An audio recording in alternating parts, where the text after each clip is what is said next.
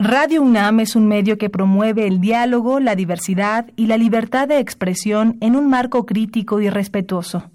Los comentarios expresados a lo largo de su programación reflejan la opinión de quien los emite, mas no de la radiodifusora. La Facultad de Derecho de la UNAM y Radio UNAM presentan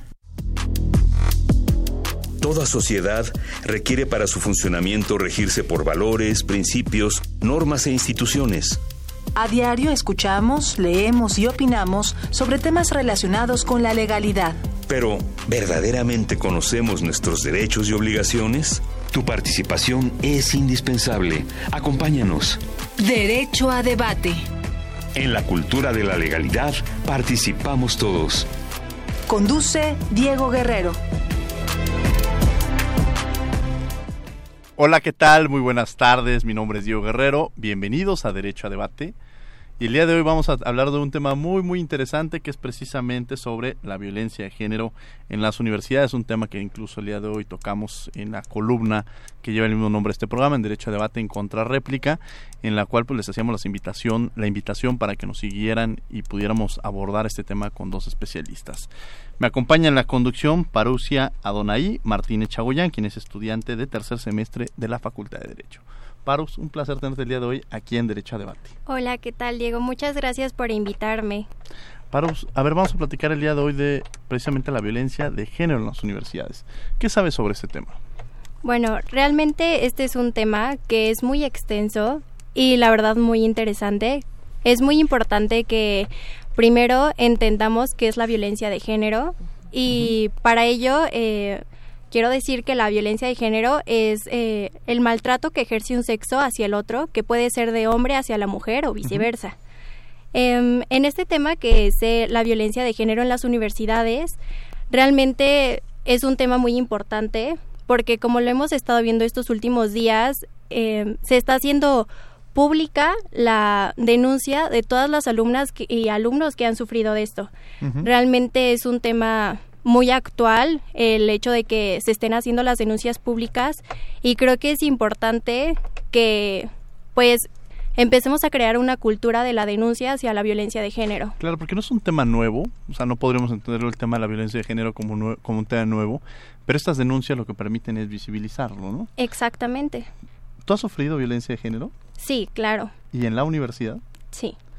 Y, a ver, porque parecería de pronto que eh, pudiera ocupar en otros sectores, pero en la universidad que suceden este tipo de cosas donde se entendería que es, hay, un sector con mucha más preparación académica y demás, pero que sé, ¿y cómo fue esta situación que viviste? Si la quieres comentar, con toda tu libertad. Pues realmente mm, los, las, las miradas, eh, igual comentarios en clase de, de que muchos maestros... Eh, todavía como que aprueban la violencia en el matrimonio. Eh, una vez un maestro hizo un comentario eh, hacia el grupo de pues de que si nosotros sí les íbamos a servir a nuestros esposos, ¿no? Eh, realmente no me ha tocado algo físico porque siempre me he mostrado muy apartada de todo eso, pero los comentarios, las miradas eh, no, no han faltado. Y seguramente compañeras tuyas también, también que me han, platicado que, sucede. Creo que es uno de los temas que es necesario visibilizarlo, abordarlo, tratarlo y sobre todo yo creo que uno de los objetivos que tiene este programa es hacer la denuncia. Exacto. El tema de la denuncia es muy muy importante porque de esta manera vamos a poder erradicarlo y muchas veces existe el temor, la preocupación de eh, primero eh, no no darle la importancia decir bueno ya pasé la materia o bueno pues ya no no fue tan grave no y, y quienes nos rodean o quienes la rodean pasa muchas veces el comentario. Cuando se tiene que denunciar se tiene que visibilizar y se tiene que incluso poner nombres y apellidos de quiénes son estas personas que están ejerciendo esta violencia de género porque no cambia.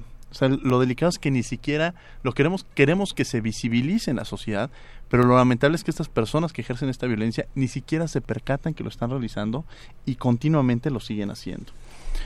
Vamos a escuchar las voces universitarias que sabe nuestra comunidad o que conoce nuestra comunidad sobre el tema que estamos abordando el día de hoy y regresamos a los micrófonos de Radio UNAM. No se vayan. Las voces universitarias.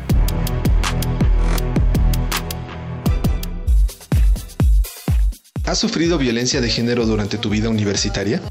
Pues es común en producción que crean que no puedes usar alguna cámara o que no puedes hacer tú alguna cosa porque por el simple hecho de, que seas mujer. Entonces ni siquiera te preguntan si quieres o no hacerlo.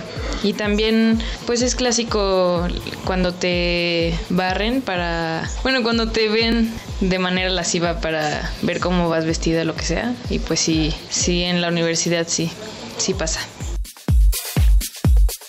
Sí, sí, he vivido violencia de género. Eh, te sientes intimidada muchas veces por algunos maestros que aparentemente sus acciones no tienen otras eh, intenciones. Sin embargo, pues el hecho de sentirte incómoda creo que, que significa que sí. Sí, sí viví violencia de género durante mi periodo universitario. Un maestro en particular nos hacía menos, nos decía palabras ofensivas principalmente a las mujeres solamente por el hecho de ser mujeres, cosas como deberían de quedarse en su casa a lavar o a lavar los trastes, cosas de ese tipo y siempre ponía como las opiniones de los hombres por encima de las opiniones de las mujeres, aunque la mayoría de las veces lo que opinaban las chicas era lo correcto, más no lo de los chicos, ¿no? Sí, he vivido violencia de género durante mi etapa universitaria. Hubo un caso bastante incómodo, de incluso de seguimiento. O sea, esta persona me, me siguió cuando yo bajé el transporte y fue un momento muy, muy, muy horrible. Porque en esa época tenía 17 años. Y esa fue una de muchas. No, durante la vida universitaria no he vivido violencia de género. Pues sí, sí he sufrido violencia de género. Cuando entré a primer semestre de la carrera en comunicación, uno de mis profesores, que era mi profesor de economía, decía que no teníamos, las mujeres no teníamos por qué estar ahí si queríamos analizar problemas complejos de la sociedad y más bien este, servíamos más en comunicación para hacer modelos de comerciales, que para eso estábamos ahí. Síguenos en Instagram, Facebook y Twitter como Derecho a Debate.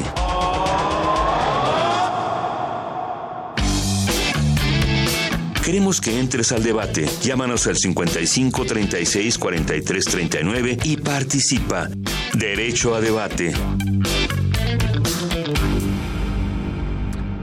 Estas fueron nuestras voces universitarias. Regresamos a los micrófonos de Radio UNAM 96.1 1 FM. Estamos en las redes sociales como Derecho a Debate y los invitamos a que nos hagan llegar sus comentarios, sus opiniones, sobre todo también a nuestra línea telefónica. Y bueno, eh, Perus, estamos justamente ya abordando el tema de violencia de género en las universidades. ¿Quiénes son nuestras invitadas el día de hoy?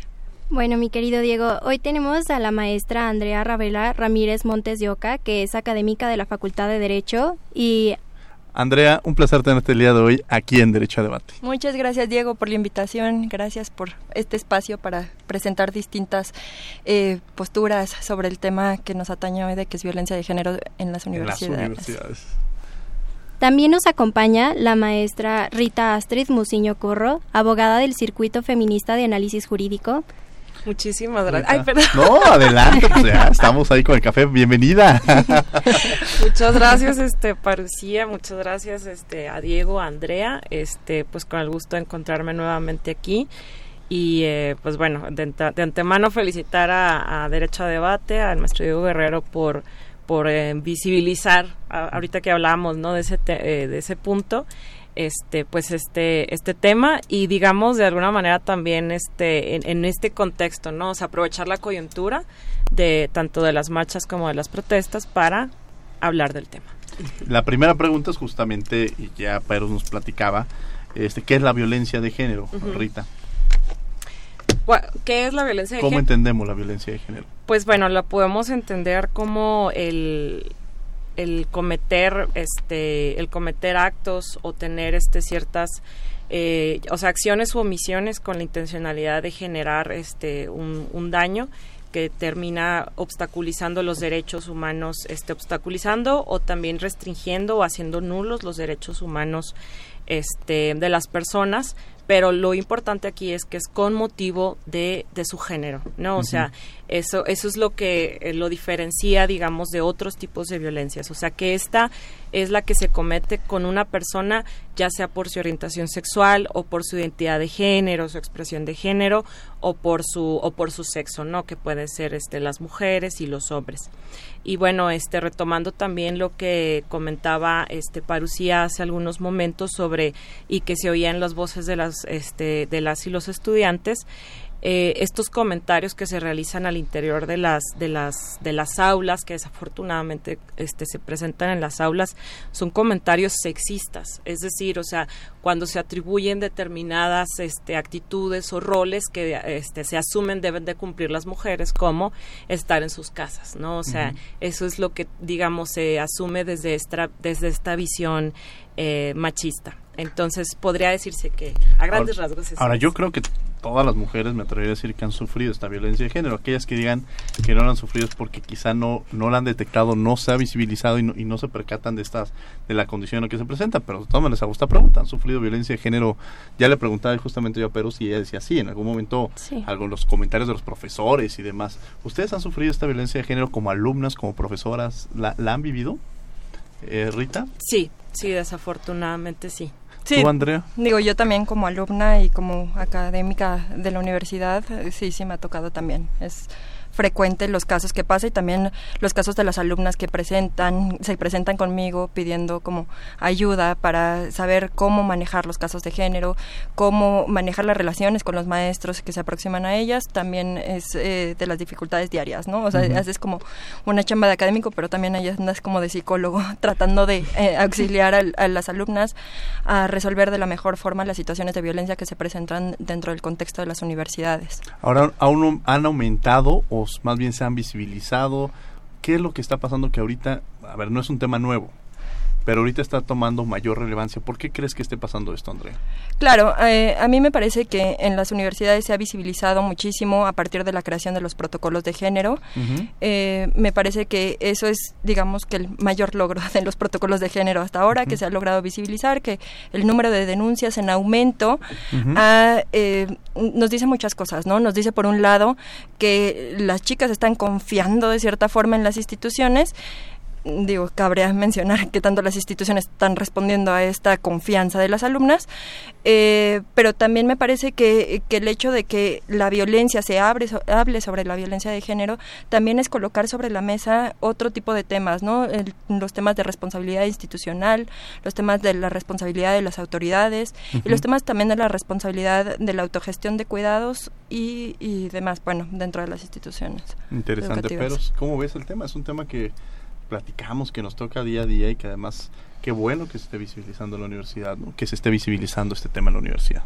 Sí, la verdad es, como decía la maestra, es un gran logro que las niñas estén tomando el valor también porque muchas veces es difícil debido a que en la universidad se dan mucho las relaciones jerárquicas y uh -huh. de autoridad, entonces a veces es difícil como decir, no, es que el maestro tal, ¿no? Porque te encuentras como en está en juego mi calificación eh, igual y por el simple miedo el simple miedo de que él es el maestro no entonces pues está súper padre que ya haya entrado el, el protocolo para la violencia y pues siento que también eh, sería importante, eh, bueno, yo más bien me, me, preguntaba si las personas que trabajan en la, en la UNAD, que es la unidad para las denuncias, si están capacitadas con perspectiva de género para atender estos asuntos, porque una cosa es eh, pues que esté ahí la institución, pero otra cosa si las personas que están dentro están capacitadas para solucionar esta problemática. Pero a ver, hablamos, estamos hablando un poco del protocolo y de estas instituciones.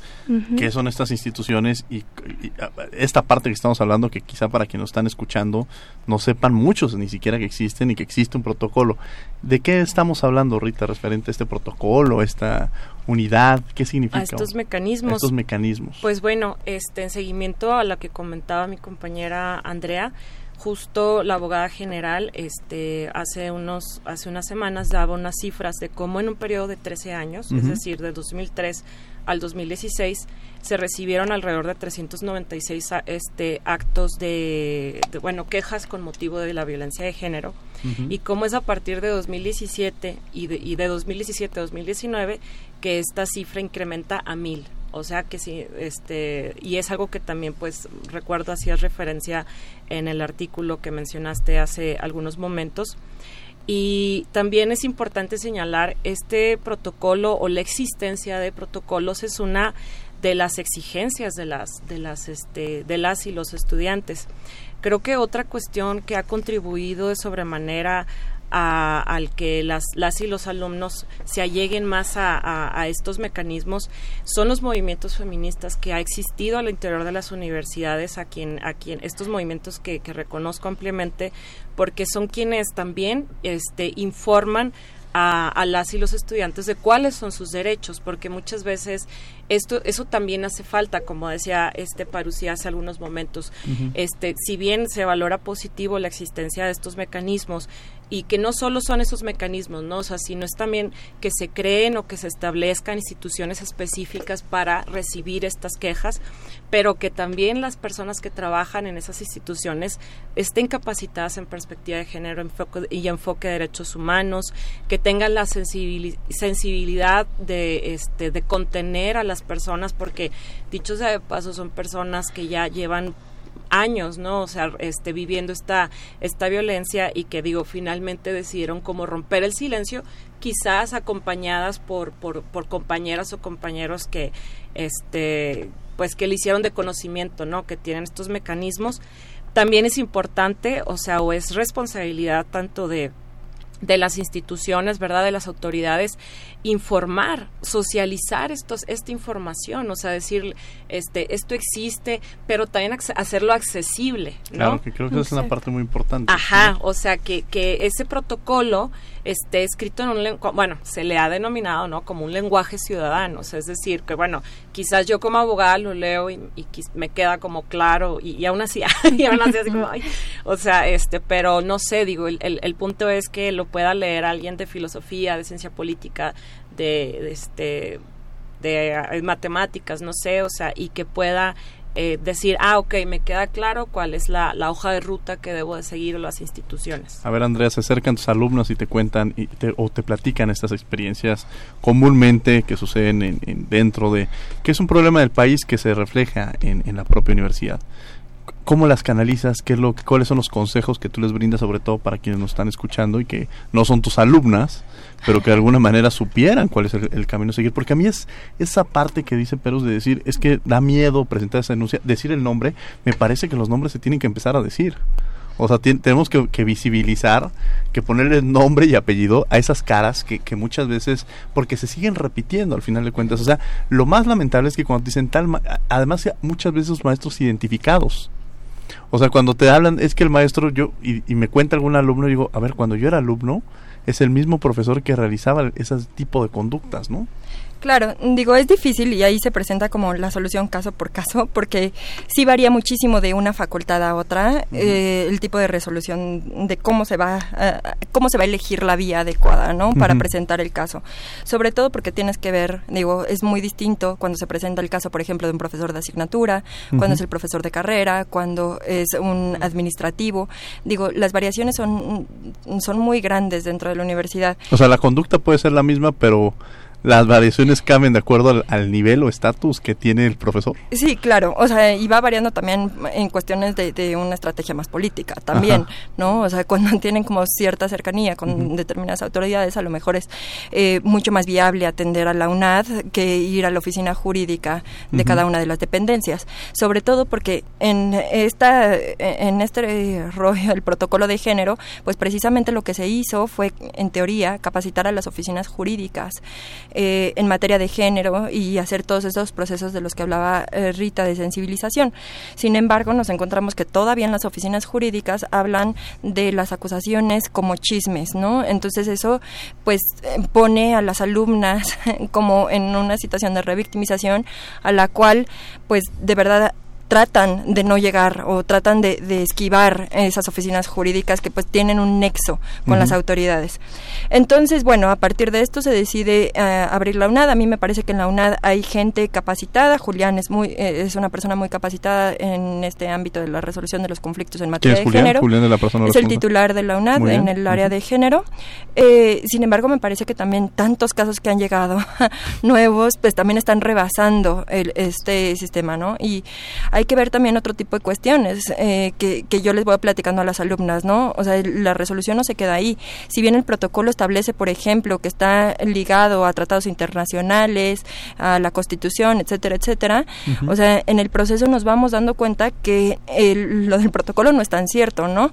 O sea, un ejemplo en concreto, la semana pasada el Tribunal Universitario resolvió eh, un asunto sobre una violación grave eh, de un alumno y bueno, siguieron el protocolo conforme fue pasando, fue pasando, llega el caso a tribunal universitario y en el tribunal universitario dentro de la sesión eh, dentro de la sesión en la cual se determina, eh, bueno, se presenta la, la otra parte y demás, el tribunal somete a votación la decisión. Y somete a votación con las consejeras alumnas que aparte ni siquiera de derecho, o sea, consejeras alumnas de, de, facultades que ni siquiera estudian el derecho. Eh, y entonces, bueno, ahí todos los protocolos se vienen abajo, ¿no? Todos los tratados internacionales, todo, todo no sirve porque al final la resolución la toman dos alumnos, una decana de la facultad, y ahí es donde precisamente radica el problema, y es hacia dónde debemos de voltear, ¿no? Voltear a ver, porque si no estamos volteando a ver hacia cuestiones de debido proceso, hay problema tanto para la víctima como para los presuntos agresores porque este tipo de decisiones que están generando a partir de, la exigencia social para responder a toda la violencia de género, precisamente van a hacer que este tipo de casos puedan ser susceptibles de ser eh, Em, digo, impugnados mediante amparo, ¿no? Y que estas sanciones que se obtuvieron, este chico eh, lo sancionaron eh, con una suspensión, eh, pues que pueda regresar, ¿no? A pesar de las faltas que haya cometido. Entonces, precisamente al tratar de encaminar a las alumnas a este tipo de cuestiones, es tratar de ver cómo esos errores, pues al final nos dejan a veces sin vías dentro de la misma institución para lograr obtener cierta justicia, digámoslo así, en los casos de violencia de género que hay. Pero sí, justamente es donde se genera la preocupación, porque de pronto esa parte que mencionaban, pues nos lleva a eso, que les da, dicen, a ver, de, ¿para qué me sirve a mí presentar una denuncia? O sea, ¿cuál es el resultado que voy a tener de, una, de una denuncia si al final, pues, probablemente no se llegue a mucho?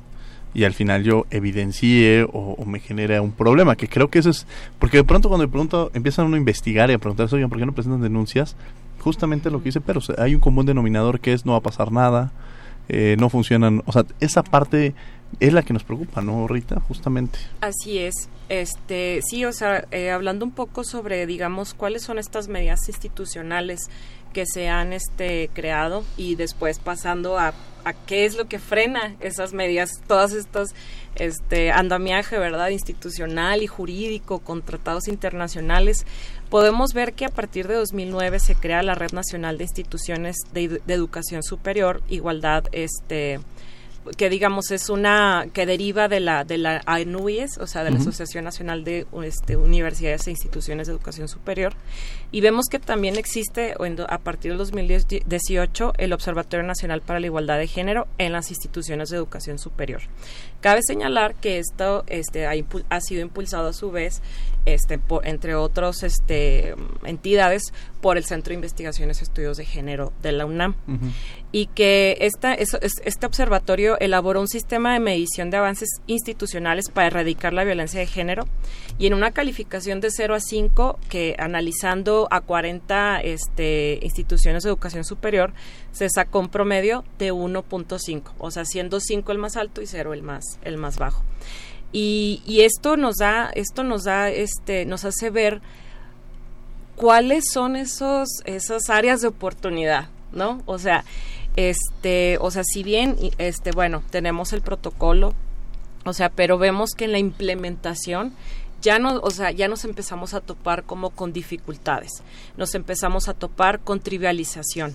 Decía hace el otro día la doctora Guadalupe Guacuz, porque ella, este, que es de la UAM Xochimilco, ella este, decía que se acercan a preguntarle, oiga doctora, es que un alumno golpeó a su novia en la universidad, ¿qué hacemos? Y dice, a ver, o sea, ¿cómo, me cómo cuando alguien copia en un examen o copia una o plagia en un documento, este, no cabe duda, ¿verdad?, que hay que sancionar, que hay que tomar medidas y estas deben de ser proporcionales y aleccionadoras, pero si un chico golpea una, o sea, o sea, un estudiante golpea a una mujer en, en, el campus, ahí sí me preguntan y ahí sí, o sea, entonces retomando lo que decía este Andrea, eh, me parece que ese tipo de cosas desincentiva totalmente, o sea, porque dices, este, me voy a exponer, este, me van a revictimizar y esto, pues, de ninguna manera me va a acercar esa justicia que, que, busco, ¿verdad? Y, luego muchas veces las,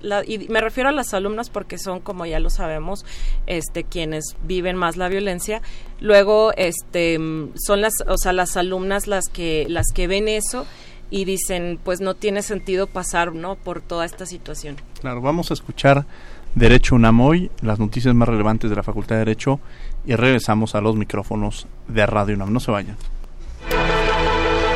Derecho UNAM hoy. La ignorancia y el oscurantismo en todos los tiempos no han producido más que rebaños de esclavos para la tiranía. Emiliano Zapata.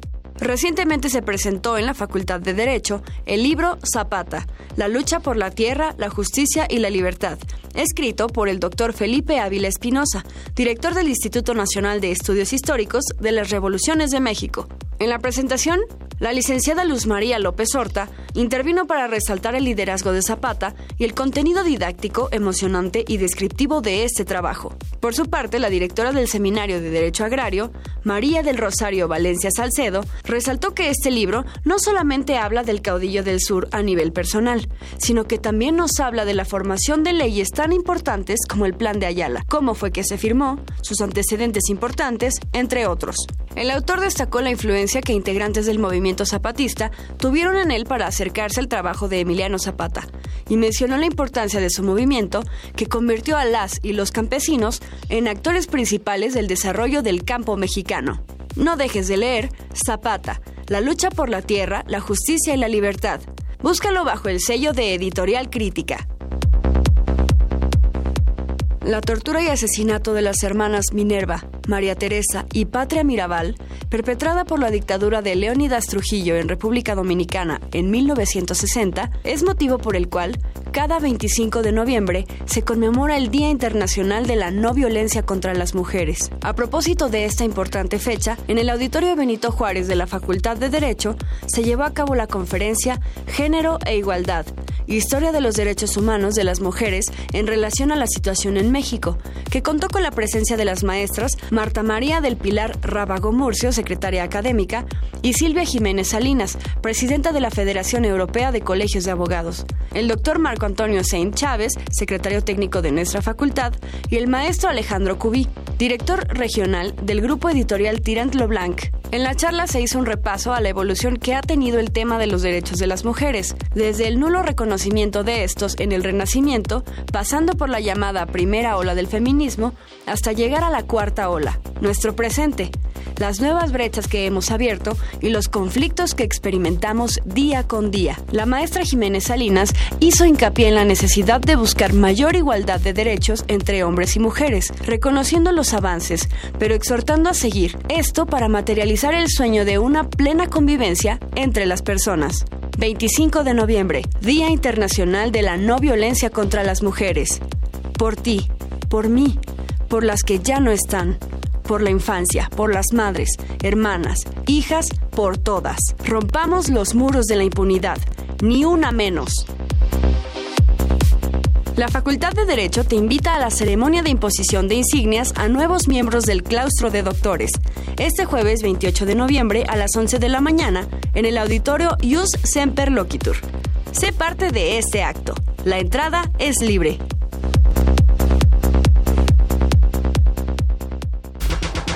Síguenos en Instagram, Facebook y Twitter como Derecho a Debate.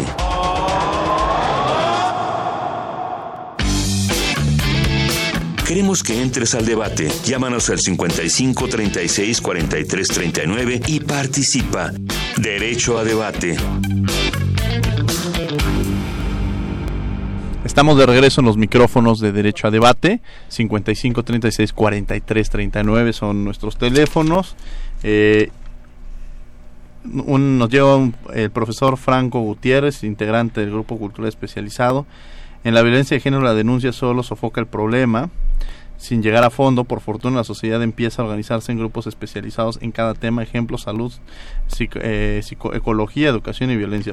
Sí, pero me parece que esta parte de esta respuesta que está generando los movimientos es también una opacidad de alguna manera de parte, o sea, se está tomando medidas por parte de los actores por quizá una opacidad o por ya no creer en las propias este, instituciones, Andrea, ¿no? En la respuesta institucional.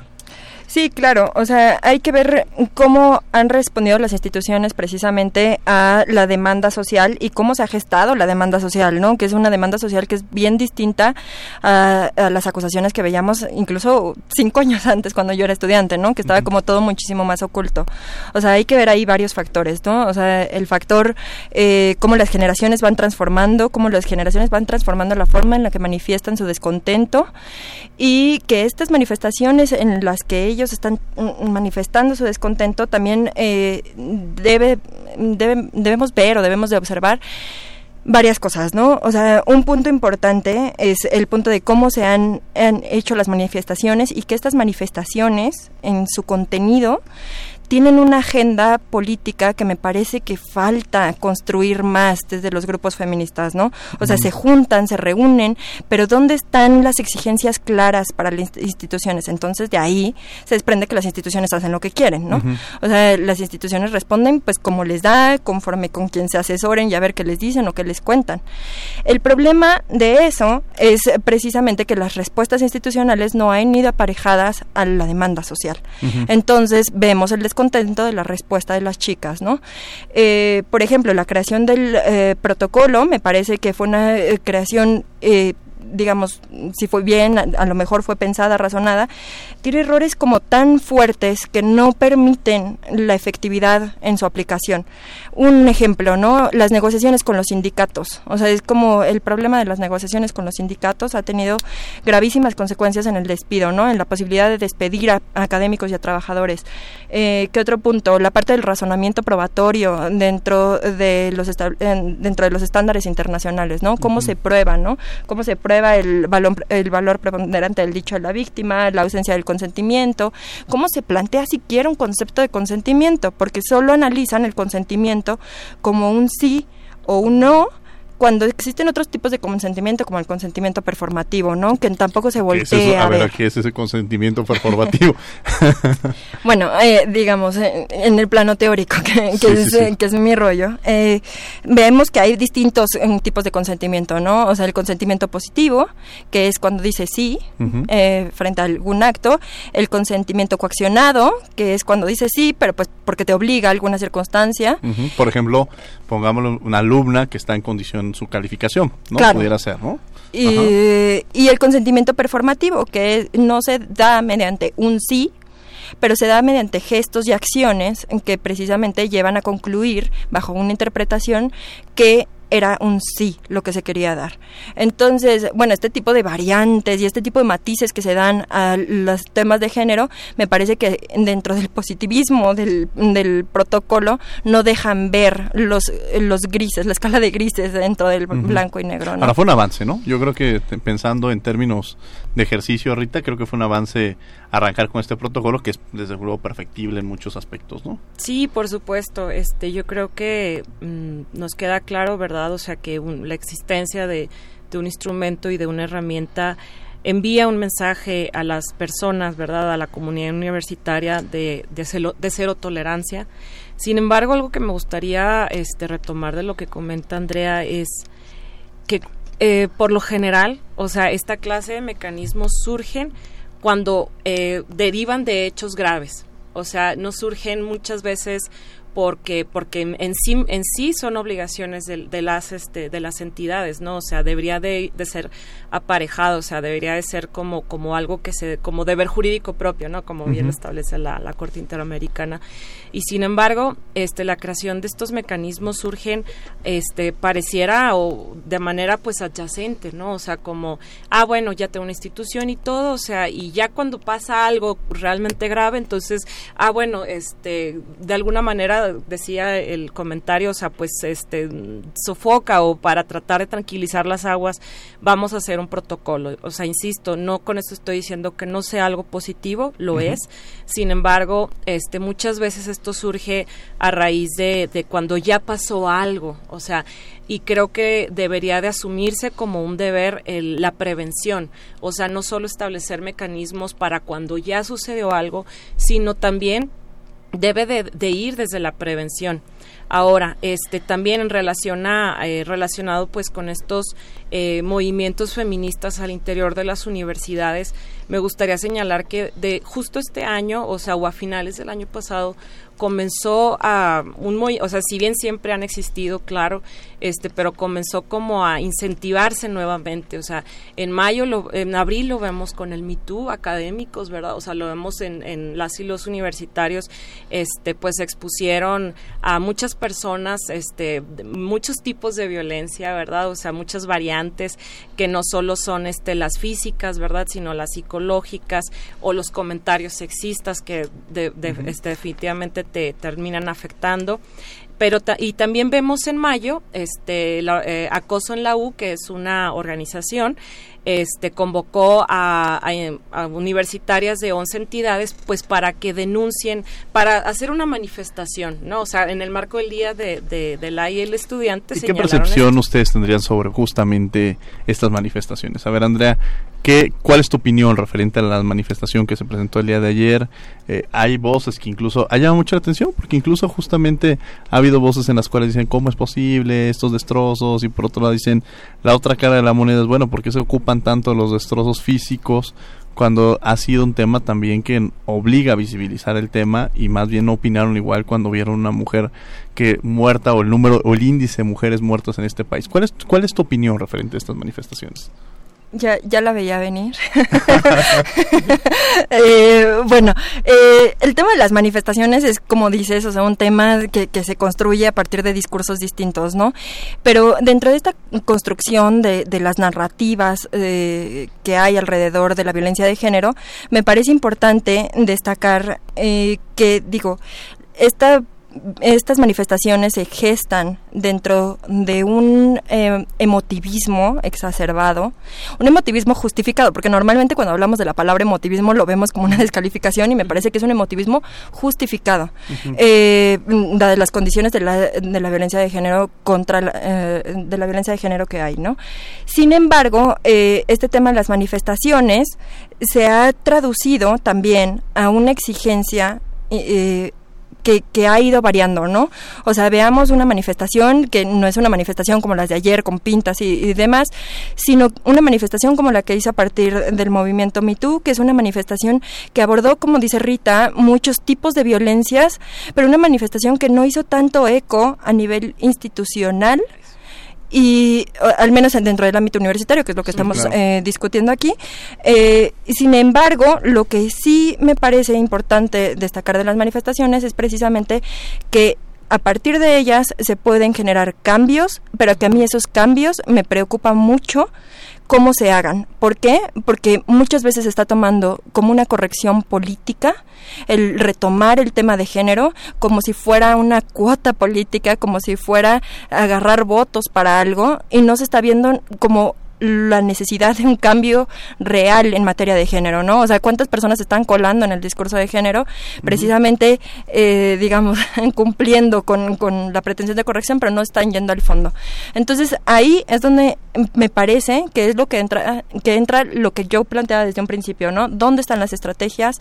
¿Dónde están las líneas de acción concretas que están sugiriendo las feministas, eh, los distintos grupos feministas, porque habemos como bastantes grupos feministas, y cómo podemos eh, lograr acuerdos que funcionen, ¿no? Mm, un ejemplo, me parece que la respuesta de Sheinbaum eh, a partir de la alerta de género eh, es insuficiente, ¿no? O sea, las mismas razones por las cuales ella decide declarar la alerta fueron las mismas razones por las que ella negó la alerta anteriormente.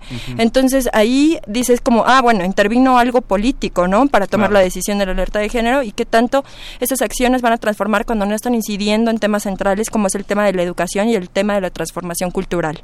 Pero el tema es, es muy importante que lo abordemos, sobre todo Digo, nos llegan incluso, ahorita nos, nos, nos escribe Rafael Martínez, nos habló y dice, maestros cometen violencia de género también con los alumnos hombres, no solo mujeres de filosofía y letras, no se merecen ser llamados de otra manera más que maricas. Lo que el comentario que hace este Rafael Martínez. Bueno, mofo. Pero que, justamente el, discurso, sí, en el discurso justamente el vocabulario que se está utilizando, regresamos a otra parte.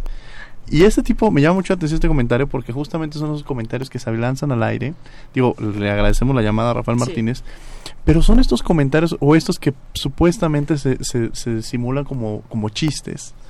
Y que cuando este supuesto chiste hay una transgresión, algún sector o se ocupan estos adjetivos, rompe, o sea, no cumple con precisamente con, con la, la, esencia de lo que representa justamente este tipo de cosas y el que se ríe o el que le va dando seguimiento es parte de la violencia, o sea, las cosas que se mandan por redes sociales, lo que se está publicando, este tipo de cosas, y creo que lo tenemos que visibilizar. O sea, es sorprendente de pronto ver a maestros en la Facultad de Derecho en mesa de firmas haciendo este tipo de comentarios al aire.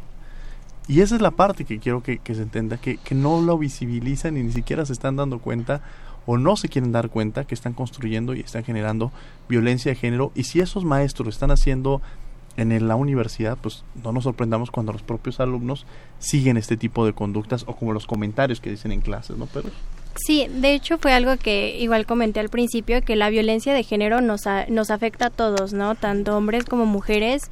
Y creo que también sería importante enfocarnos en cuáles son los programas que existen actualmente en la universidad que eh, que cómo se llama eh, que apoyen a, la, a los alumnos a que tengan una cultura y una prevención a la denuncia porque muchas veces no saben cómo hacerlo no entonces creo que realmente hay que enfocarnos en qué está haciendo la universidad para enseñarle a los alumnos cómo denunciar, ¿no? O sea, porque existe el protocolo, pero cómo la universidad lo, difunde, ¿no? Cómo hace que la comunidad universitaria se entere que cuenta con ciertas instituciones para denunciar, ¿no? Sí, y a mí me gustaría que me lo explicaran como una receta.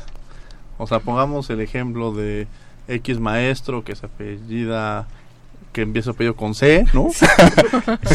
Castelar, como le queramos poner al nombre, el nombre del maestro, y que, pues de alguna manera le dice a la alumna que si no se sienta en el escritorio o que si no lo acompaña en una reunión, la va a reprobar. Y de pronto esta alumna se enfrenta en su examen final, ¿no? Que incluso llega y cuando contesta su examen le ponen cinco porque faltan hojas en el examen. Entonces, pongamos este supuesto y qué es lo que debe hacer, pero también me gustaría que me contestaran, quien quiera tomar la palabra, qué es lo que se debería hacer. O sea, qué es lo que falta por hacer. O sea, ustedes me pueden decir, bueno, van al jurídico, sí, pero el jurídico. O sea, todo el procedimiento y qué es lo que tiene que cambiar. El rector ya hizo la propuesta incluso de hacer una oficina ajena a la administración. El doctor Raúl Contreras Bustamante, incluso en esta semana, también presentó un video en el que presentaba una serie de propuestas de, de, empezar a, a romper con estos esquemas pero también me gustaría conocer su opinión sobre el tema. Entonces, quizá empezamos con este con Rita y, y, la misma pregunta iríamos contigo, Andrea, ¿no? ¿Qué es lo que tenemos que hacer? Pues bueno, ya quizás la parte más institucional le, la podría responder la maestra. Si quieres aventamos la este, pelota y la regresamos. Andrea, no, no, pero no, estamos coordinando un poco la, ah, respuesta. Muy bien, muy bien. este, pues bueno, en relación a, a, a que sí, efectivamente este, también los hombres son quienes eh, son víctimas de violencia. Justo en el informe que salió en 2019, este, publicado por la Abogacía General, el 99.3 de los casos, las, las víctimas son mujeres. Y en el 94.5 de los casos, las personas agresoras son hombres. Entonces creo que con esa cifra podemos ver que, o sea, por qué es que la mayor parte del tiempo nos referimos hacia, hacia mujeres. Ahora, este hace algunos momentos este Diego comentaba este comentabas algo sobre el tema de, las y los profesores, ¿no? O, bueno, el, el, tema de los profesores y de estos comentarios, o sea, no olvidemos y creo que nunca va a ser, nunca nos cansaremos de decir que la violencia se escala. La violencia se escala y a lo mejor, este, eh, de alguna manera se busca proteger bajo el tema de que es que es la, la, cultura del mexicano, los piropos, estos chistes, ¿no? O sea, vamos a, este, o los cantos homofóbicos en, en, el, en el mundial, ¿no? O sea, digo, pero todo eso vamos a darle el nombre que es, que es discriminación. Son es este eh, eh, palabras homofóbicas no o sea entonces sí uno lo puede decir como ah pero pues si solo fue un comentario al compañero este o la compañera no sé pero todo eso se escala. Y si la persona superior jerárquica tiene este tipo de actitudes de alguna manera está legitimando que se, pueda cometer en o sea que el alumno o la alumna lo, lo haga o lo replique a su vez con los compañeros también es importante señalar, me parece que este que el 68.5% del alumnado ha, señalado este en una encuesta que hizo la CEP ha señalado que ha vivido algún tipo de violencia de entre pares, es decir, o sea, no solo superior jerárquico, sino entre pares. Andrea. Bueno, yo soy muy pragmática en las respuestas, entonces este iré como más o menos a gran. Solo quiero hacer como una puntualización de la, eh, digamos, la abogada, la oficina de la abogada general cada año hace recomendaciones, cada año hace una reunión con ciertos grupos de feministas para que le hagan observaciones acerca de las modificaciones que deben de hacerse. Me parece que han hecho varias de las modificaciones sugeridas, sin embargo, o sea, hay que visibilizar también respecto a la pregunta que haces que si bien estamos visibilizando mucho las denuncias eh, entre maestros y alumnas, en la UNAM actualmente la mayor cantidad de casos presentada, en un 44.4%, son entre alumnos. Entre alumnos, sí, cierto. Entonces, eh, digo, también hay, hay, que ver, ¿no? O sea, que, que no es nada más maestros-alumnos, sino que también hay que ver situaciones concretas, ¿no? O sea, es como no, no están denunciando tanto a los maestros porque no pueden y entonces por eso sube el número de alumno con alumno, o sea, o realmente si hay más violencia entre alumnos, ¿no? Y esto lo, lo quiero eh, matizar precisamente porque es importante ver que no es una cuestión netamente de las generaciones mayores frente a las generaciones menores, sino que ahorita las generaciones que están en, en, la universidad de los alumnos de entre 18 y 20 cacho de años, o sea, también existe una violencia de género grave, que es una transformación que debe de hacerse desde muchísimo más atrás. Ahora, voy concretamente a la pregunta que haces, ¿qué hacer? Eh, mi recomendación concreta a las alumnas es acudir a la UNAD directamente para que tengan el proceso de contención eh, psicológica, que me parece que el proceso de contención es importante. Eh, dentro de las propuestas del doctor Contreras Bustamante está precisamente abrir una unidad jurídico-psicológica para que también las alumnas de la Facultad de Derecho cuenten con este espacio de contención psicológica y el apoyo jurídico de una persona especializada en perspectiva de género. Eh, a partir de la UNAD se inicia el proceso de investigación y en este proceso de investigación pues es importante también eh, mantener como una comunicación continua con los abogados que designa la UNAD, ¿no? Eh, en teoría ellos deberían informar continuamente qué es lo que pasa con los casos. Esto no es así. Tú tienes que estar presionando y tienes que estar encima para que te digan cómo va tu caso, por precisamente la capacidad que tienes. Entonces, bueno, eso también es bastante desgastante para las chicas que presentan los casos. A partir de eso se hace el proceso de investigación y se va ya sea al tribunal universitario el caso o se va a la dependencia, ¿no? Dependiendo ahí este quién es la persona acusada. A partir de eso se da a conocer la resolución a las personas involucradas en ocasiones no se ha dado, que eso es también grave, ¿no? O sea, y pues eso es lo que hay que, que hacer, ¿no? Bien, vamos a descubriendo tus derechos y regresamos a conclusiones. No se vayan. Descubriendo tus derechos. Derechos humanos laborales son todas las concesiones que permiten la realización de un trabajo digno y socialmente útil, procurando la igualdad de oportunidades y el respeto a la dignidad e integridad psicológica y física de la persona trabajadora. Estos derechos también tienen que ver con factores externos, como el medio ambiente laboral, la organización de las y los trabajadores y la existencia de mecanismos apropiados y suficientes de seguridad social. Escuchas Derecho a Debate. La última y nos vamos. Estamos de regreso en los micrófonos de Radio UNAM, la última y nos vamos. Y bueno, pues empezaríamos con Rita sobre algún comentario o algo que quisiera profundizar del tema que abordamos el día de hoy. Ok, este, para cerrar dos puntos. El primero, que la comunicación eh, con, con las, las colectivas de estudiantes, con este con todas las personas debe de ser constante, o sea, no solo cuando ya esté la cosa que arde. Y por otro lado, que estos datos, estos informes que vienen de la abogacía general nos sirvan para establecer medidas. O sea, si vemos que son los hombres y que es entre pares en donde ocurre más la violencia, pues ¿por qué no plantearse modificar los planes de estudios para que sea obligatorio y no optativo que tengan clases y no solo en derecho, sino en todas las carreras con enfoque de derechos humanos y de género? Que ha hecho un nuevo plan de estudios tenía esta línea de, de, la Facultad de Derecho, justamente abordarlo desde la reforma del 2011 y el tema también de, género, pero ahí la parte es que los profesores se tienen que fortalecer y se tienen que reeducar, no educar, sino reeducar, ¿no?